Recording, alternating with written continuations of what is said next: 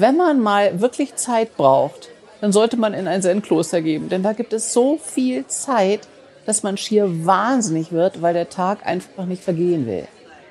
Es ist wie ein beschwörendes Denken, kommt es mir manchmal vor.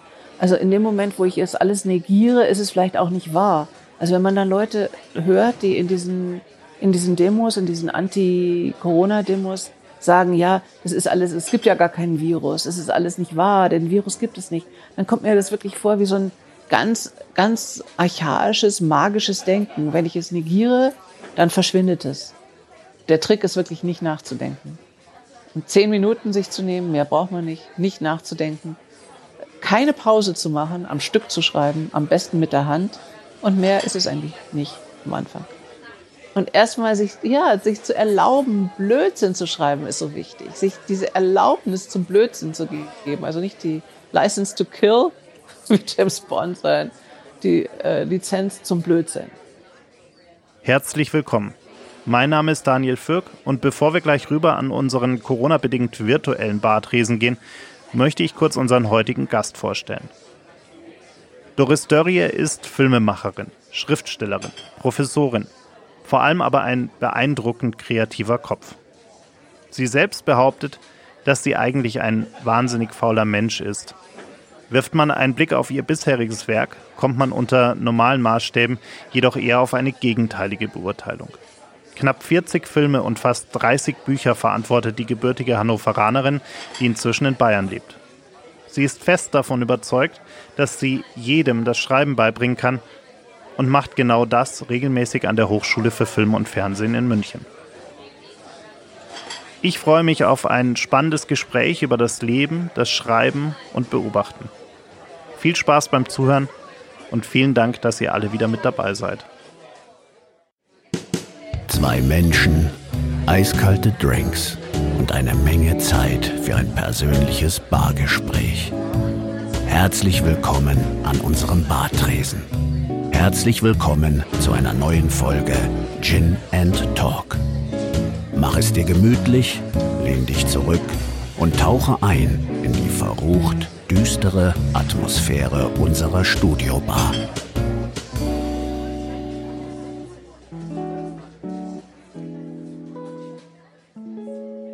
Doris Dörrie, freut mich sehr, dass du äh, dir die Zeit nimmst, um, um heute mit mir zu sprechen und dich so ein bisschen meinen, meinen vielen Fragen zu stellen. Danke für die Einladung. Sehr gerne. Wir, wir leben ja gerade in einer Zeit, die sehr turbulent ist, in der Menschen Angst haben, in der Menschen ähm, auch Existenzängste wirklich haben und teilweise auch äh, Aggressivität eine große Rolle spielt in unserer Gesellschaft. Jetzt bist du ja durchaus, beschäftigst dich ja durchaus mit Themen wie Meditation, Zen, Buddhismus, all diese Themen, die einem eher dabei helfen, äh, so ein bisschen äh, ja runterzukommen, sich zu entspannen, sich äh, zu fokussieren auf die Dinge, die wirklich wichtig sind. Wie, wie erlebst du diese turbulente Zeit momentan und wie gehst du mit diesem konstanten Stresslevel, das da irgendwie äh, über uns allen schwebt um? Komplizierte Frage. Auf der einen Seite ist es ja das, was wir uns immer gewünscht haben, mehr Zeit, dass die Dinge langsamer werden. Wir haben ja gejammert, jahrelang, jahrzehntelang inzwischen, dass wir alle keine Zeit mehr haben und dass alles äh, ja so so schnell geworden ist und wir durch die Gegend flitzen und äh, den Kontakt verlieren und so weiter und so weiter. Und plötzlich haben wir Zeit. Wir sollten eigentlich Zeit haben, aber das ist dann auch nicht so einfach, stelle ich fest. Denn die Zeit verrinnt auf eine ganz andere Art und Weise in diesem Stillstand. Und dazu gibt es ja auch interessante Beobachtungen. Wann vergeht Zeit langsam, wann vergeht sie schnell? Ich habe allerdings im Zen-Kloster in Japan vor vielen, vielen Jahren, da war ich das erste Mal wirklich in einem japanischen Zen-Kloster, was sehr hart ist, habe ich äh, die Erfahrung gemacht, wenn man mal wirklich Zeit braucht, dann sollte man in ein Zen-Kloster geben, denn da gibt es so viel Zeit, dass man schier wahnsinnig wird, weil der Tag einfach nicht vergehen will. Es ist so viel Zeit, weil man nichts weiter macht als meditieren und putzen. Und plötzlich ist der Tag so lang wie sonst eine ganze Woche. Also das finde ich schon interessant, wie sich das Zeitempfinden verschiebt im Moment. Aber ich habe auch seltsam viel Stress, weil so vieles eben ähm, audiovisuell stattfindet, digital stattfindet, was eine ganz andere Art von Stress ist. Und auf deine, um auf deine Frage äh, direkt zu antworten, ich bin wahnsinnig froh, dass ich über diese vielen Jahre das Handwerkzeug der Meditation gelernt habe. Auch wenn ich es ganz oft verflucht habe und so langweilig finde oft und so doof und mich nicht aufraffen kann und all diese Dinge, all diese Meckereien, die ich ständig habe. Jetzt bin ich irre froh, dass ich weiß, wie das geht.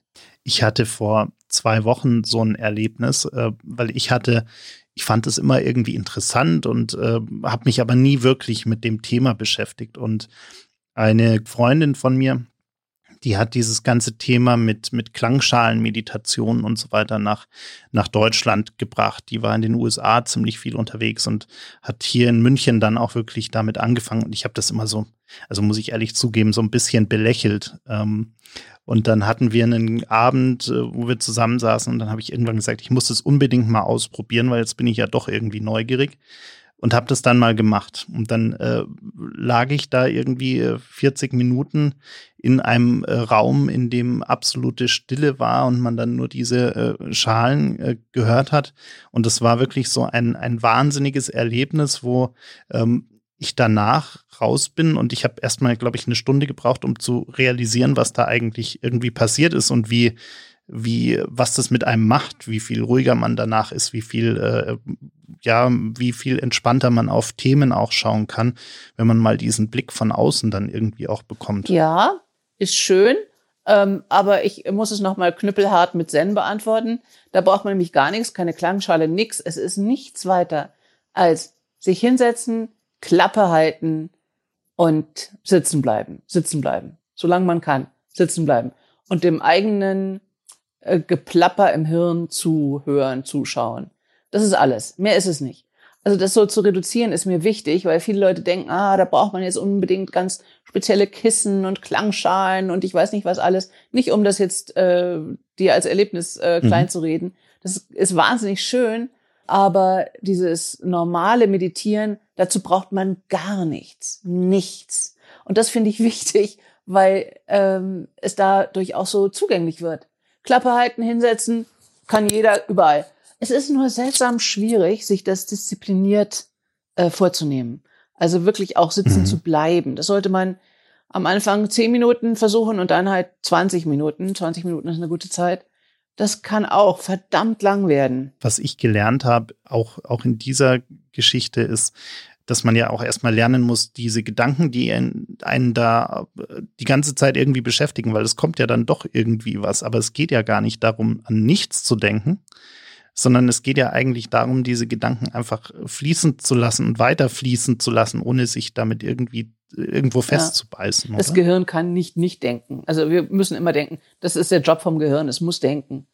Aber der technische Begriff für das, was du gerade erwähnt hast, ist ähm, Monkey Monkey Mind. Das heißt, dass äh, das Gehirn, die Gedanken also von einem Ästchen zum nächsten springen und immer weiter springen und springen und springen und springen und springen.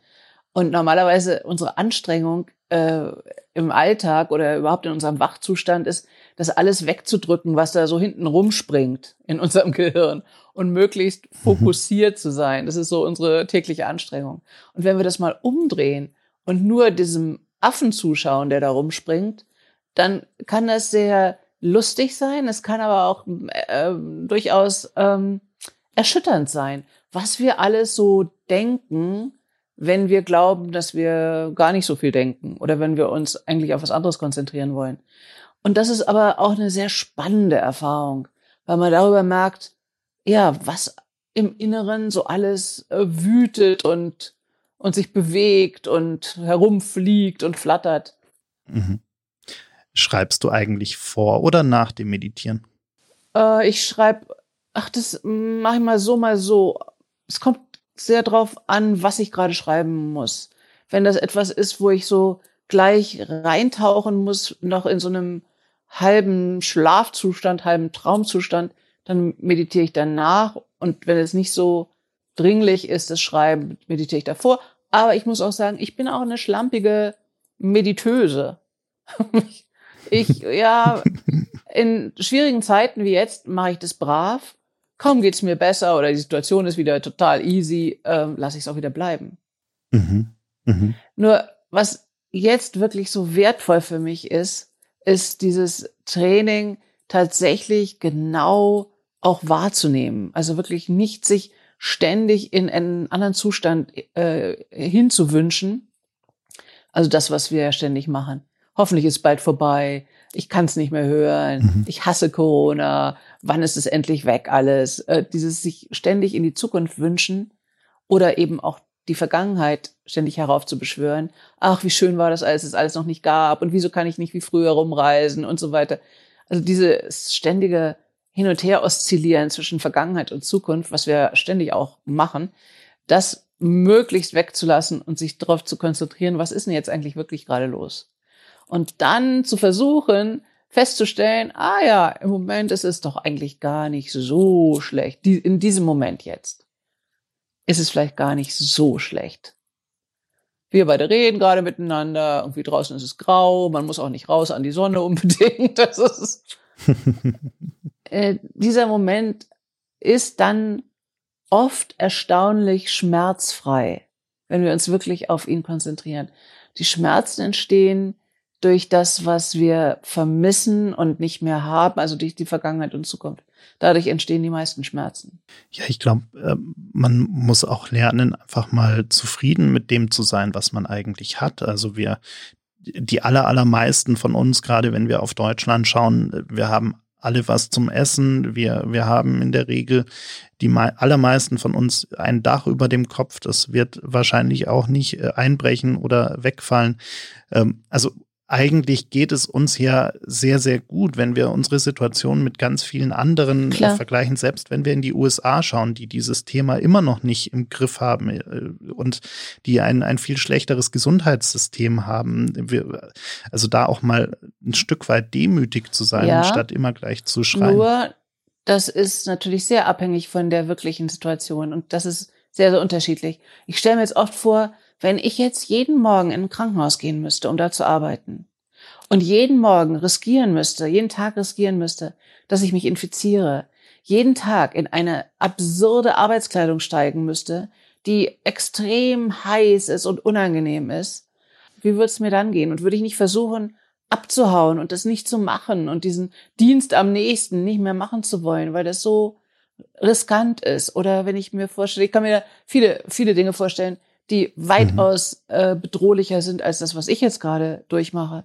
Und was du sagst, ja, richtig, der Vergleich, aber Schmerz ist immer subjektiv und kann auch nicht verglichen werden. Also es kann einem mhm. dennoch sehr, sehr mies gerade gehen, auch wenn wir uns vor Augen halten, dass es anderen noch viel schlechter geht. Also da bin ich immer so ein bisschen vorsichtig.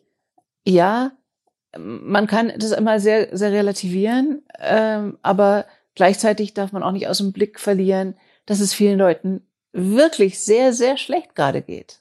Mhm. Absolut, ja.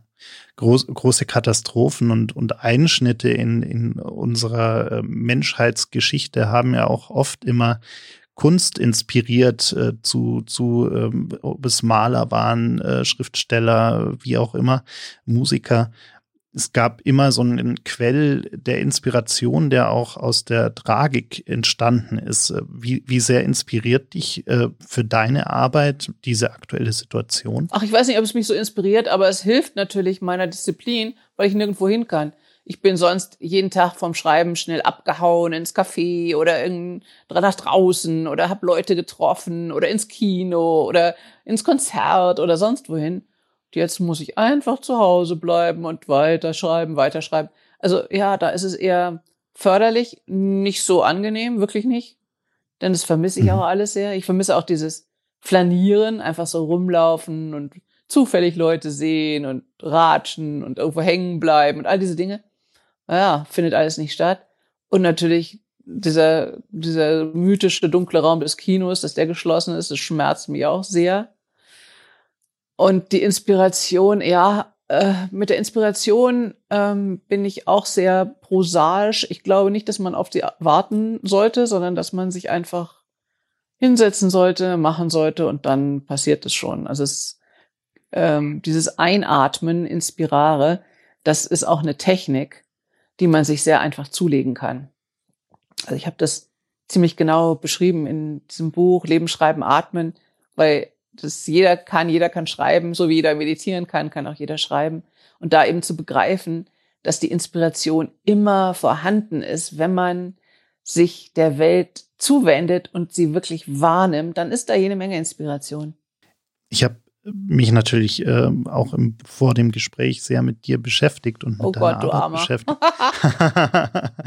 ähm, nee, es war sehr interessant und äh, ich habe so ein bisschen das Gefühl gehabt, dass äh, gerade das Schreiben, äh, was ja auch irgendwie all deine anderen Dinge, die du tust, äh, sehr verbindet, irgendwie so ein, ein äh, Dreigestirn quasi aus, aus Leidenschaft, Arbeit und Selbsttherapie ist.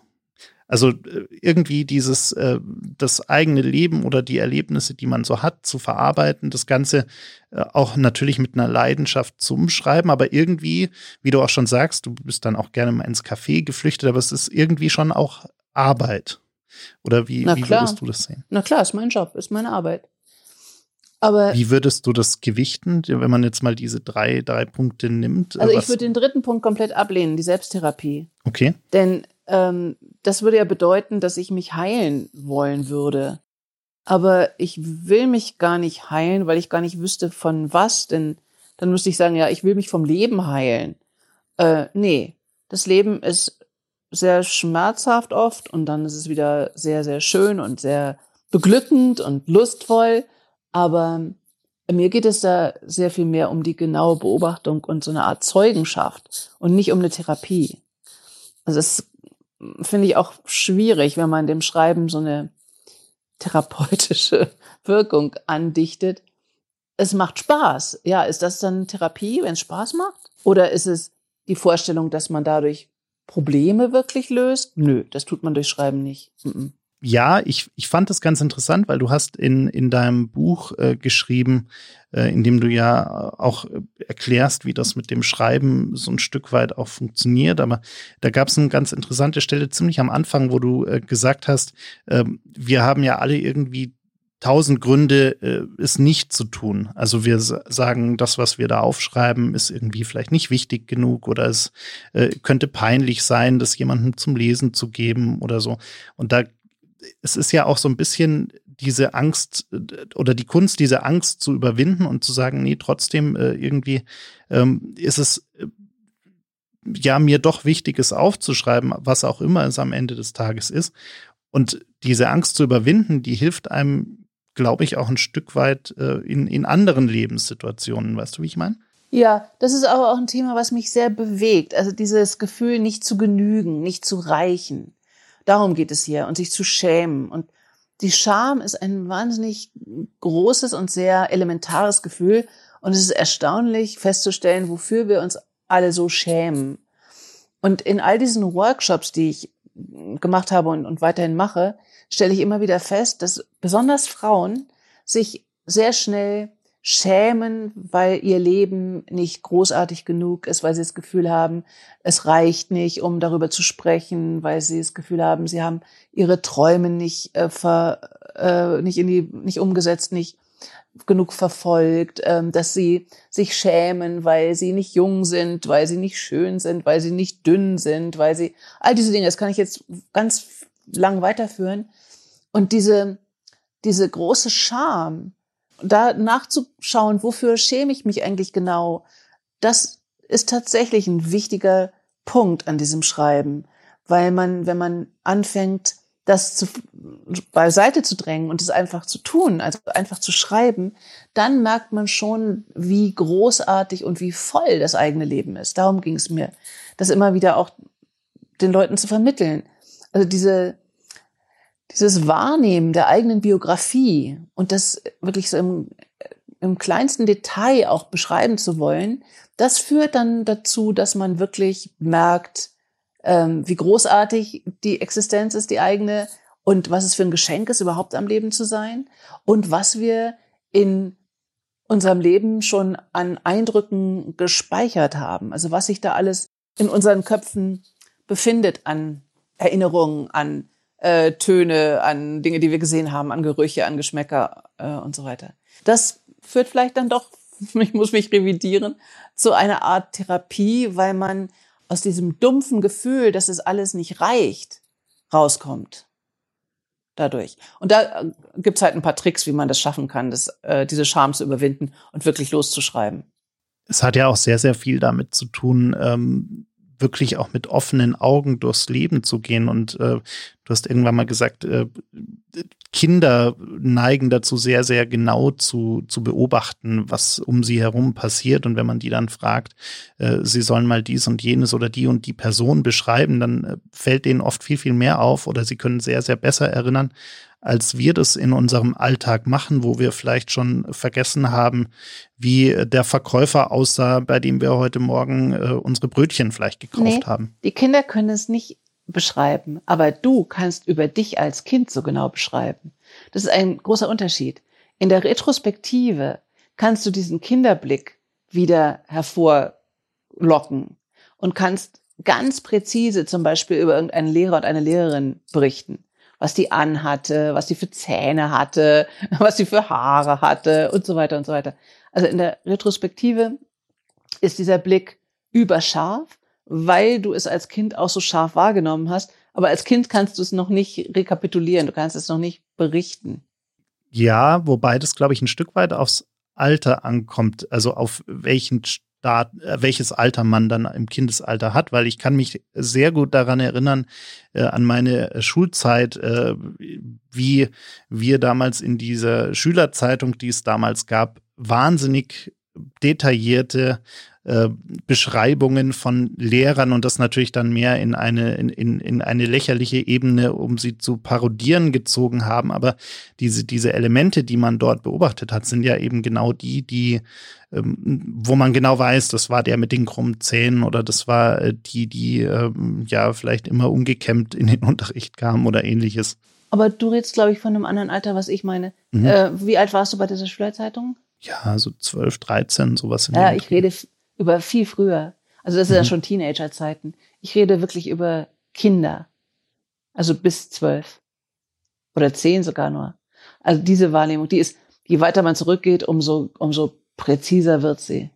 Also kannst dich dann plötzlich auch wirklich an den Boden unter deinen Füßen erinnern als, als Kind mit vier, fünf, sechs. Wenn man sich deine, deine Arbeit anschaut, ich habe ich hab mal nachgezählt, es sind jetzt so um die, ich vielleicht habe ich mich auch verzählt, aber ich, ich kam auf 37 Filme. Ach du liebes bisschen, okay. Ich zähle die nie nach, aber das klingt und, ja erschreckend, okay. und 26 Bücher. Bin ich doch nicht so faul, wie ich immer denke. Ich denke immer, ich bin so faul. Aber ist es, ist es bei dir wirklich ein Gefühl, dass du denkst, du bist wirklich faul? Ja. Weil, also ich meine, deine Arbeit ist, ist ja das, der absolute Beweis dafür, dass du absolut nicht faul bist. Ich glaube, das beschreibt die meisten Workaholics, dass sie denken, dass sie faul sind. Mhm. Aber ich habe wirklich, äh, ich bin der festen Überzeugung, dass ich faul bin. Also es ist nicht nur äh, das Merkmal eines Workaholics. Ich glaube, dass ich auch keiner bin. Ich glaube, ich bin wirklich faul. ich brauche, um was zu schreiben oder was zu erfinden, brauche ich unglaublich viel Zeit, um in die Luft zu gucken. Also ich brauche immer wieder wirkliche Pausen, wo gar nichts passiert. Das hat man früher Langeweile genannt. Ähm, aber die, die Weile wird mir nicht lang sein. Ich brauche das, äh, ja, um, um Luft zu bekommen, Luft im Hirn zu bekommen, Luft überhaupt zu bekommen. Und das, glaube ich, nehme ich dann in der Summe als, als faul wahr. Ich habe das in der Vor-Corona-Zeit, als das noch möglich war, oft so gemacht, dass ich ähm, ein Wochenende ganz alleine irgendwo hingereist bin. Am besten in eine Stadt, in der ich noch nie war und niemanden kannte oder kenne. Ähm, und ich bin dann, äh, also ich äh, fotografiere auch relativ viel und, und ich bin dann einfach mit meiner Kamera ohne Ziel und ohne Plan losgelaufen. Ähm, und einfach um diese Stadt irgendwie auch zu, zu, wie du vorhin gesagt hast, zu inhalieren äh, und während diesen ewig langen, teilweise vier, fünf Stunden langen Spaziergängen kamen mir dann 5000 Ideen. Ähm, hast du, hast du für dich dann selber oder ist es bei dir wirklich dieses Thema, was du auch beschrieben hast, mit äh, Hängematte aufspannen, in die Luft schauen und, und einfach äh, erstmal äh, vielleicht nur die Wolken zu beobachten, wenn sie denn da sind? Ja, aber das, was du beschreibst, ist natürlich meine Lieblingsbeschäftigung. Ich bin eine leidenschaftliche Flaneuse, was mir jetzt auch fehlt. Naja, klar, es ist eine sehr viel größere Anstrengung, im Vertrauten zu flanieren. Das versuche ich auch. Also wirklich immer wieder hier durch das Viertel zu gehen oder ein englischer Garten, das ist natürlich schon dann wieder Luxusstufe des Flanierens. Und da genau zu gucken, das ist äh, nicht ganz so einfach wie in einer fremden Umgebung genau zu gucken, aber es geht natürlich auch, das Flanieren. Aber nee, ich meine wirklich die Hängematte oder das Bett. Das Bett ist auch ein großartiger Ort. Jetzt liest man ja bei dir auch so ein bisschen heraus oder sieht auch in deiner Arbeit, ich kann das ganz gut nachvollziehen, dass man irgendwie so Sehnsuchtsorte auch ein Stück weit hat, die einen irgendwie mitgerissen haben, bewegt haben, die irgendwie in, in, im Herzen auch eine, eine, einen großen Platz eingenommen haben. Äh, und bei dir ist es ja irgendwie Japan. Ja, weil das wirklich direkt an dieses Flanieren anschließt, was du gerade erwähnt hast. In Japan ist es besonders einfach für mich immer gewesen, äh, zu flanieren, weil alles so ungewohnt ist und so, so, ja, so fremd. Und das macht den Blick ja automatisch überscharf. Mhm. Und das ist es auch bis heute, weil ich immer wieder was anderes, was Neues entdecke, was ich noch nicht kannte und immer noch nicht wirklich äh, genug Kanji zeichnen kann, um alles lesen zu können. Inzwischen kann ich äh, Hiragana lesen und Katakana lesen, aber keine Kanji. Deshalb bleibt es auch immer fremd. Und jetzt wäre ich zum Beispiel gerade eigentlich in Tokio. Ich hatte eine lange Vortragsreise an Unis jetzt in Japan. Ja, das vermisse ich schon. Das vermisse ich sehr. Aber ich habe genauso äh, Mexiko als mein ewiges Sehnsuchtland, Sehnsuchtsland oder ach, andere Spanien oder Italien oder ach, da gibt's viele Sehnsuchtsländer. Wie geht's dir denn mit den, mit den USA, in denen du ja auch viel Zeit auch verbracht hast? Ja. Ach ja, schwieriges Kapitel. ich hätte nicht gedacht, dass ich irgendwann in meinem Leben die Lust verlieren würde, äh, nach Amerika zu fahren. Mhm. Das und, geht mir auch so. Ja, und das hat Trump mir wirklich komplett versaut was sehr gemein ist. Also ich habe immer noch sehr, sehr enge Freunde in Amerika, die verzweifelt sind. Aber so dieses Gefühl, dass einem das Herz aufgeht, wenn man irgendwie im Auto auf einem Highway fährt oder mhm. all diese typisch amerikanischen Dinge, darauf habe ich überhaupt keine Lust mehr gehabt. Und vielleicht kommt das jetzt hoffentlich auch wieder durch Biden. Ich hoffe sehr, dass das Land sich erholen kann. Aber ich sehe das skeptisch, weil wie wir alle wissen, dieses Land so wahnsinnig zerrissen ist und die Fronten so verhärtet sind und ja. Seltsamerweise ist es auch wieder das Amerika, was ich äh, gesehen habe, als ich noch gar nicht in Amerika war. Also ein Film, der sehr zu dieser Sehnsucht beigetragen hat, war Easy Rider. Mhm. Und da endet es ja auch so, dass diese Hippies erschossen werden von Rednecks. Mhm. Was ich damals gar nicht verstanden habe und sehr schockierend fand, dass es da Leute anscheinend gab in diesem Film, die das nicht so toll fanden, so hippie-mäßig rumzufahren und so zu sein wie die Hauptfiguren. Aber das war damals eben diese, diese komplette Trennung schon und die ist auch immer so geblieben. Wir haben es nicht so genau bemerkt oder wollten es auch nicht bemerken, aber diese tiefe Zerrissenheit, die hat Amerika immer gehabt. Auch ein spannendes Thema, ja. Also dieses, und Trump gibt ja immer noch nicht auf quasi. Also er macht die Situation ja eigentlich immer nur noch schlimmer. In, in, auch in dieser aktuellen Situation, wo er eigentlich äh, verloren hat äh, und es sich immer noch nicht eingestehen möchte. Oder vielleicht hat er sich selbst eingestanden. Ach, das ist alles wieder, das ist alles wieder Taktik. Das ist komplette Geschäftstaktik, was er da wieder macht. Aber woran ich verzweifle, ist das, worüber wir ganz am Anfang geredet haben, Meditation. Also wirklich das sehen, was ist. Das ist auch ein Ziel in der Meditation, zu sehen, was wirklich ist und sich zu verabschieden von all diesen Konstrukten, die man im Gehirn hat und wirklich sehen, was ist. Aber dass er das geschafft hat, so viel Lügen in die Welt zu besaunen und so viele Menschen dran glauben und es anscheinend überhaupt keine, keine Möglichkeit mehr gibt, äh, die Fakten zu vermitteln, also zumindest einem Teil oder der Hälfte von Amerika nicht mehr vermitteln zu können. Das macht mich wahnsinnig, dass man nicht mehr über Wahrheit reden kann oder Wahrheit vermitteln kann anscheinend. Aber da müssen wir ja gar nicht unbedingt über den Atlantik Nö. schauen, weil dieses, diese alternativen Fakten und Verschwörungstheorien und all diese Dinge, das ist ja auch ein Stück weit Zeitgeist sozusagen. Also das ja. ist ja äh, mitten in unserer Gesellschaft angekommen. Genau. Und es hat natürlich sehr viel mit Angst zu tun. Es ist alles angstgetrieben. Ja. Eine andere Erklärung gibt es dafür nicht. Und es ist ja auch so, je, je mehr man hat, in Anführungsstrichen, desto größer ist die Angst, das zu verlieren, habe ich immer den Eindruck. Also deshalb äh, habe ich auch das Gefühl, gehen bei uns äh, verhältnismäßig so, ja, oder viele Leute oder so ein bunter Mix an Leuten auf die Straße, um gegen, äh, also gegen ja, Dinge zu demonstrieren, die sie oft selbst gar nicht richtig reflektieren. Ja. Es ist wie ein beschwörendes Denken, kommt es mir manchmal vor. Also in dem Moment, wo ich es alles negiere, ist es vielleicht auch nicht wahr. Also wenn man dann Leute hört, die in diesen, in diesen Demos, in diesen Anti-Corona-Demos sagen, ja, das ist alles, es gibt ja gar keinen Virus, es ist alles nicht wahr, denn Virus gibt es nicht, dann kommt mir das wirklich vor wie so ein ganz, ganz archaisches, magisches Denken. Wenn ich es negiere, dann verschwindet es. Wenn ich nicht mhm. die Wahrheit zulasse, dann verschwindet es von selber. Also das ist schon ein interessanter Spiegel für unsere Angst. Absolut, ja. Ja. Du hast jetzt äh, dieses Jahr ein, ein Buch äh, herausgebracht, veröffentlicht, in dem es ganz viel um Essen geht. Ja, Essen ist so schön klar. Aber auch Gerade da gibt es inzwischen Lüge und Wahrheit. ja, der, ja, genau, natürlich. In der Corona-Zeit haben wir auch an, alle anfangen müssen, viel zu kochen. Wenn wir es vorher noch nicht gemacht haben, haben wir spätestens da angefangen zu kochen und haben gebacken und ich weiß nicht was alles.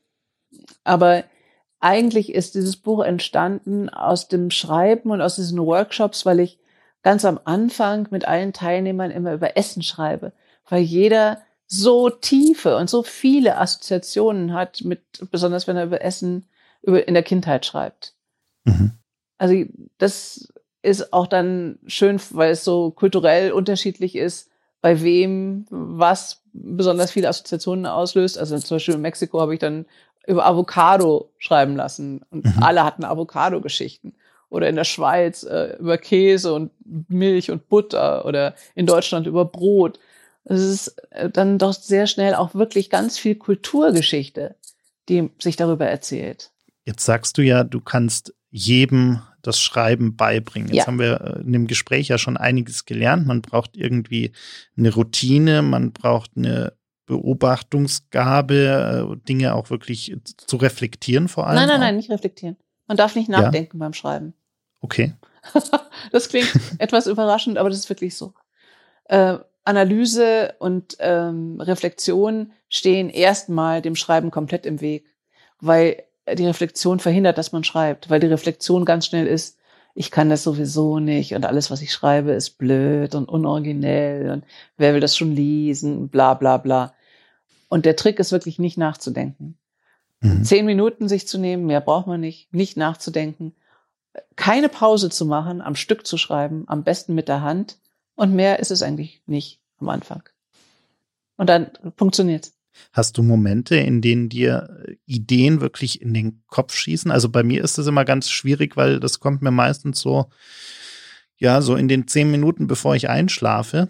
Und dann äh, lasse ich diese Ideen ganz schnell wieder teilweise fliegen, weil ich nicht nochmal aufstehen möchte, um sie aufzuschreiben. Ja. Aber bist du dann. Da gibt es so auch eine schöne Geschichte von Billy Wilder. Kennst du mhm. wahrscheinlich. Oder soll ich es nochmal erzählen? Erzähl sie Die, gerne. Billy Wilder ging es genauso wie dir. Allerdings bei ihm mitten in der Nacht. Und immer hatte er ganz tolle Ideen mitten in der Nacht, dann war er zu faul aufzustehen und es aufzuschreiben. Und es waren großartige Ideen für die besten Filme aller Zeiten oder den besten Film aller Zeiten. Und dann hat er sich gezwungen, äh, ein Stück Papier und Stift äh, auf den Nachttisch zu legen. Und das nächste Mal, als er aufgewacht ist und wieder so eine großartige Idee im Traum hatte, für den allerbesten Film, hat er es aufgeschrieben und ist dann beruhigt wieder eingeschlafen. Und am nächsten Morgen schaut er auf den Zettel und was steht drauf? Boy meets Girl. So ist das mit den großartigen Ideen. Das heißt, du würdest zum Weiterschlafen oder Einschlafen raten. Ja, und stattdessen diese zehn Minuten dir gezielt nehmen und gezielt einfach nur schreiben, ohne Pause, ohne Nachdenken. Und dadurch entstehen Ideen. Da kommen sie dann nämlich wieder. Da kommen erstaunliche Dinge zutage. Das taucht so mhm. auf, wirklich wie vom Meeresgrund. Und das Schreiben selber ist so eine Art Abtauchen in diese in dieses Wasser der Erinnerung und der, mhm. der Dinge, die in einem schlummern, ja. Spannend. Das heißt, alle, die uns zuhören oder zugehört haben bis hierhin, sollten einfach mal diese Routine entwickeln. Erstmal dein, dein Buch dazu natürlich lesen. Da sind nämlich ganz viele ganz tolle Tipps drin. Ähm, und dann ja, einfach da loslegen, versucht, oder? Ja, ich habe auch versucht, es vorzumachen in diesem Buch Lesen, Schreiben, Atmen, weil ich dachte, naja, ich kann jetzt nicht nur die Anweisungen geben, ohne es auch wirklich vorzumachen. Und das hat auch bedeutet, dann autobiografisch zu schreiben, um daran zu zeigen, wie das gehen kann und dass es ja dann auch nichts gibt, was zu klein ist, um darüber zu berichten.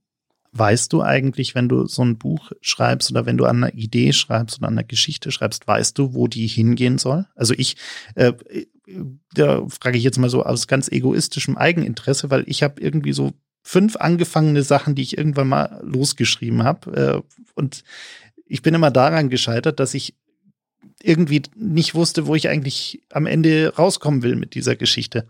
Ja, da muss man wahrscheinlich dann doch sehr viel noch weiterschreiben, um das rauszufinden.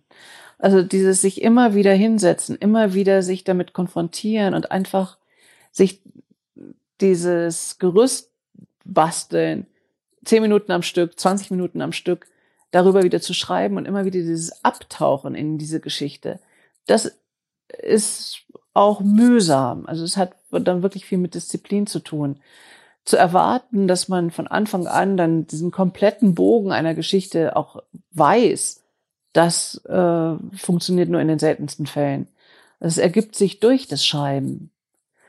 Aber das, was du erzählst, das passiert sehr, sehr oft, dass man dann irgendwie abhaut, weil man denkt, oh, irgendwie weiß ich jetzt auch nicht, wie das ausgehen soll und weitergehen soll. Und genau an dem Punkt muss man eigentlich weiterschreiben. Genau der Punkt ist dann der Punkt, wo es auch interessant wird. Weil man dann diesen Platz sich bauen muss, wo die Dinge wieder aufsteigen können. Dann hast du vielleicht einen Ort beschrieben und hast im Ansatz schon Figuren oder etwas weiterentwickelte Figuren und dann immer wieder über sie zu schreiben oder diese Orte zu schreiben und dann entsteht das schon. das ist so ein Zutrauen in diese, in diese Disziplin auch. Und mehr als zehn Minuten am Stück braucht's nicht. Das heißt für Leute wie mich äh, auch eine wichtige Lektion, diese, dieses, dieser Perfektionismus-Gedanke, dass alles von vornherein perfekt und toll sein muss, davon sollte man sich am besten auch ganz schnell verabschieden. Ja, das ist unser nationales Handicap, habe ich oft das Gefühl dass wir als Deutsche so gewöhnt sind, äh, Dinge machen zu wollen, die Qualität haben und die so quadratisch, praktisch gut sind, so made in Germany, ohne Fehler. Und wir alle haben so wahnsinnig Angst vor diesen rot angestrichenen Fehlern in unserem Schulauf äh, Hausarbeitsheft, Hausaufgabenheft. Mhm. Und das sitzt uns ganz tief in den Knochen, diese große Furcht, Fehler zu machen. Und da haben es andere Nationen auch leichter, die sehr viel experimenteller umgehen mit Geschichten. Und wir haben da wirklich ein Problem. Und diese mhm. Perfektion auszuschalten, ist ganz entscheidend. Und es geht auch nur, wenn man nicht nachdenkt und am Stück schreibt, dass man diesen Qualitätsanspruch zum Fenster rauswirft. Denn mhm. Qualität herzustellen ist der sicherste Weg in Langeweile. Und erstmal sich, ja, sich zu erlauben, Blödsinn zu schreiben, ist so wichtig. Sich diese Erlaubnis zum Blödsinn zu geben. Also nicht die License to Kill wie James Bond, sondern die äh, Lizenz zum Blödsinn. Das ist ganz entscheidend, denn Kreativität bedeutet ja, dass man Dinge zusammenführt, zusammenpackt, die auf den ersten Blick vielleicht nicht zusammengehören. Das bedeutet auch, dass man jede Menge dumme Ideen, dumme in Anführungszeichen Ideen, äh, formuliert oder erstmal überhaupt rauslässt. Denn die dümmste Idee kann sich am Ende als die beste entpuppen, aber sie muss erstmal raus dürfen. Und das ist ganz, ganz wichtig. Also sich selber zu erlauben, nicht gut zu sein. Und da stelle ich auch mal wieder fest, es fällt uns in Deutschland besonders schwer. Das stimmt. Wir sind da so drauf gedrillt. Wir werden auch schneller bestraft für etwas, was nicht funktioniert. Und Fehler, die wir machen. Glaube ich auch. Da sind andere Nationen auch etwas großzügiger. Wobei ich ja das Gefühl habe, dass äh, wenn man so einen kleinen positiven Nebeneffekt an dieser ganzen Pandemie auch sehen kann, dann äh, das Scheitern, glaube ich, noch nie so okay war, wie es momentan ist. Ist es so? ich habe schon das Gefühl, also äh, gerade auch im unternehmerischen Sinne ist es, also wer, wer momentan irgendwie ähm, scheitert, sagt, naja, es war irgendwie Corona. Ja, okay, aber das ist der große Unterschied. Jetzt hat man die große Ausrede, es war Corona, aber das Scheitern einfach, weil man selbst ähm, mal Blödsinn gemacht hat, das ist ja nochmal was anderes. Mhm. Und das, darum geht es, sich selbst äh, die Erlaubnis zu geben, nicht toll zu sein. Nicht, weil jemand anders einem diese Erlaubnis gibt, also Corona, sondern man selbst. Mhm. Das, das ist nochmal ein großer Unterschied. Denn du wirst sehen, kaum ist Corona weg, müssen wir alle wieder leisten, leisten, leisten und müssen wieder wahnsinnig äh, funktionieren. Das, glaube ich, wird sich nicht ändern im Kern, oder? Ja, werden müssen wir abwarten. Ich bin gespannt. Also ich würde es mir wünschen, äh, dass, dass wir da alle so ein bisschen so eine, so eine Grundentspanntheit irgendwie mhm. mal reinbekommen. Aber das. Äh, ich würde mir vieles wünschen, was wir vielleicht mitnehmen könnten aus dieser Zeit, ja. Zum Beispiel? Naja, zum Beispiel auch das, was wir alle im Frühjahr erlebt haben, wie unglaublich es plötzlich war, als der Himmel so blau wurde, als es eben keine Luftverspritzung mehr gab, als es plötzlich still wurde, weil es auch keinen Verkehr mehr gab. All diese Dinge, die plötzlich möglich waren, wo wir immer erzählt haben, erzählt bekommen haben, das geht alles nicht und man kann das nicht äh, riskieren, so schnell irgendwie äh, zu reagieren auf die Klimakrise. Und plötzlich ging es. Und es war ja eben nicht wegen der Klimakrise, sondern wegen eines Virus. Aber das in eine Zeit nach dem Virus zu retten, das fände ich nicht nur schön, sondern wahnsinnig wichtig. Ja. Ja. Ja, das stimmt. Also ich glaube, aber da wird sich, glaube ich, auch vieles ändern, weil auch diese unfassbar vielen unsinnigen Geschäftsreisen, die man gemacht hat äh, in den letzten Jahren, wo man dann für irgendwie einen kurzen Termin irgendwie quer durch die Republik geflogen ist. Ich glaube, ja. das kommt so schnell nicht mehr zurück. Das nicht. Auf der anderen Seite, um die Wirtschaft anzukurbeln, wird es wieder massenhaft äh, Prämien für SUVs oder für alles Mögliche geben. SUV sage ich jetzt nur so als, als Stadthalter für alles andere, was dann plötzlich wieder möglich ist. Das geht ja jetzt schon mit den Heizpilzen wieder los. Klar, Heizpilze sind wieder super. Alle wieder raus vor die Tür. Die hatten wir doch gerade mal verboten. Oder was jetzt an Plastikmüll anfällt äh, durch die Krise. Ja, auch okay, weil es halt die Krise ist. Also da bin ich schon auch skeptisch, was dann plötzlich alles wieder möglich ist, nur weil die Wirtschaft leidet. Was heißt nur? Ja, weil sie leidet, aber ja, gibt viel zu tun. Richtig, ja. Aber vielleicht können wir ja alle ein bisschen ein kleines Stückchen in unserem eigenen Umfeld dazu beitragen, die Welt so ein kleines Stückchen besser zu machen. Ich glaube, wenn sich da vielleicht äh, ein schöner Appell zum, zum Ende, äh, wenn sich jeder so ein bisschen an der eigenen Nase packt äh, und Ja, aber ich bin gegen die eigene Nase. Wir immer, mhm. immer packen wir es an die eigene Nase. Wir machen schon so viel. Jeder für mhm. sich. Wir sind ja nicht Deppen. Wir machen doch eigentlich alle schon irgendwas, versuchen es. Aber nee, ich glaube, es ist schon an der Zeit, dass auf höherer Ebene endlich zu regeln und endlich vernünftige Ausstiege aus der Kohleenergie zu machen und nicht erst irgendwie 2038 und, und, und. Also da gibt es so viele Dinge, die jetzt endlich passieren müssen. Und klar, wir sortieren weiter unseren Müll und wir äh, essen vegetarisch und all die Dinge, die unsere eigene Nase betreffen, das machen wir ja schon brav. Aber ja, darf nicht immer nur unsere eigene Nase sein. Das stimmt, ja. Ja, Danke dir für deine Zeit. Danke dir. Hat Spaß gemacht. Ja. Das war's leider schon. Die letzte Runde ist ausgetrunken, das Gespräch zu Ende. Vielen Dank fürs Zuhören. Bitte nimm Rücksicht auf die Nachbarn und sei leise, wenn du die Bar verlässt. Aber vergiss auf keinen Fall, den Abonnieren-Button zu klicken.